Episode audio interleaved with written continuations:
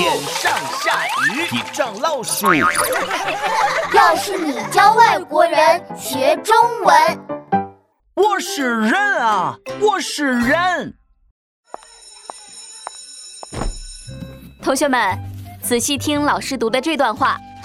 窗外，小鸟婉转的叫声像一首美妙的音乐。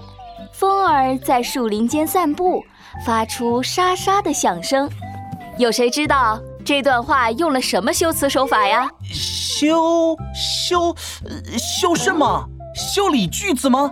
修辞手法呢，就是让句子变得更优美、更有趣的方法，就好像给句子穿上漂亮的衣裳。我们经常用的修辞手法有比喻、拟人、排比、夸张等等。哦，我听说过比喻，我猜这段话用了比喻。嗯，其他同学有不一样的答案吗？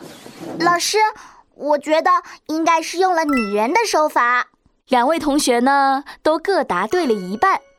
实际上啊，写小鸟的句子是比喻句，写风儿的句子是拟人句。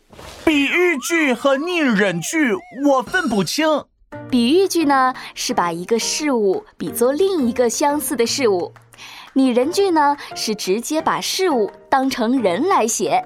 我知道了，比喻句法力高强，像孙悟空，可以把一个事物变成另一个事物，当然也可以变成人。拟人句呢，法力比较弱，像猪八戒，只能把一个事物变成人，不能变成其他的东西。我好像也懂了，我来写一个拟人句吧。写什么呢？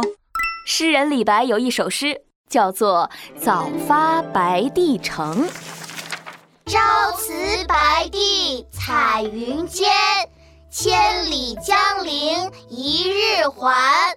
两岸猿声啼不住，轻舟已过万重山。嗯，对。那下面就请大家把“两岸猿声啼不住”改成一个拟人句，谁来试试？老师，我来。两岸的猿在山上欢快地唱歌，或者两岸的猿在山上聊天，说个没停。嗯，还有谁来说说？我来试试。这句诗改成拟人句，就是两岸的猿在山上大叫：“我是人啊，我是人。”嗯，不对哦，再想想。嗯，我知道了。两岸的猿在山上大叫：“我是人变的，我是人变的。”安静，安静，别笑啦。姐夫同学，不对，再想想，要让猿有人的思想、感情。摇的，我晓得了。嗯，呃。两岸的猿在山上说：“我真的是人变的，我有人的思想感情，你们要相信我啊！”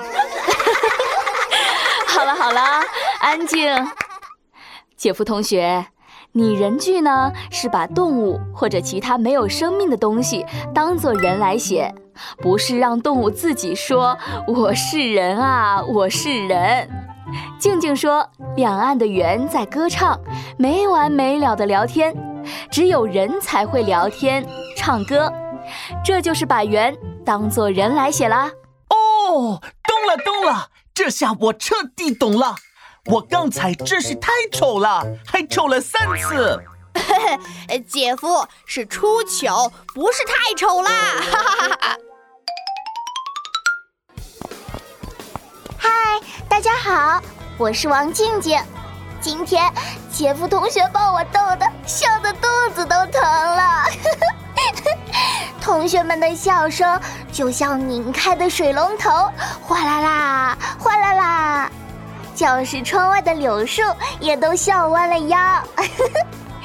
你们看，我在这里就先说了一个比喻句，又说了一个拟人句。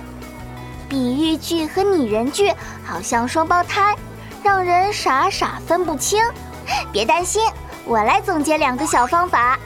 第一，看看句中有没有“好像”“仿佛”“如同”这些比喻词，有这些词的一般是比喻句。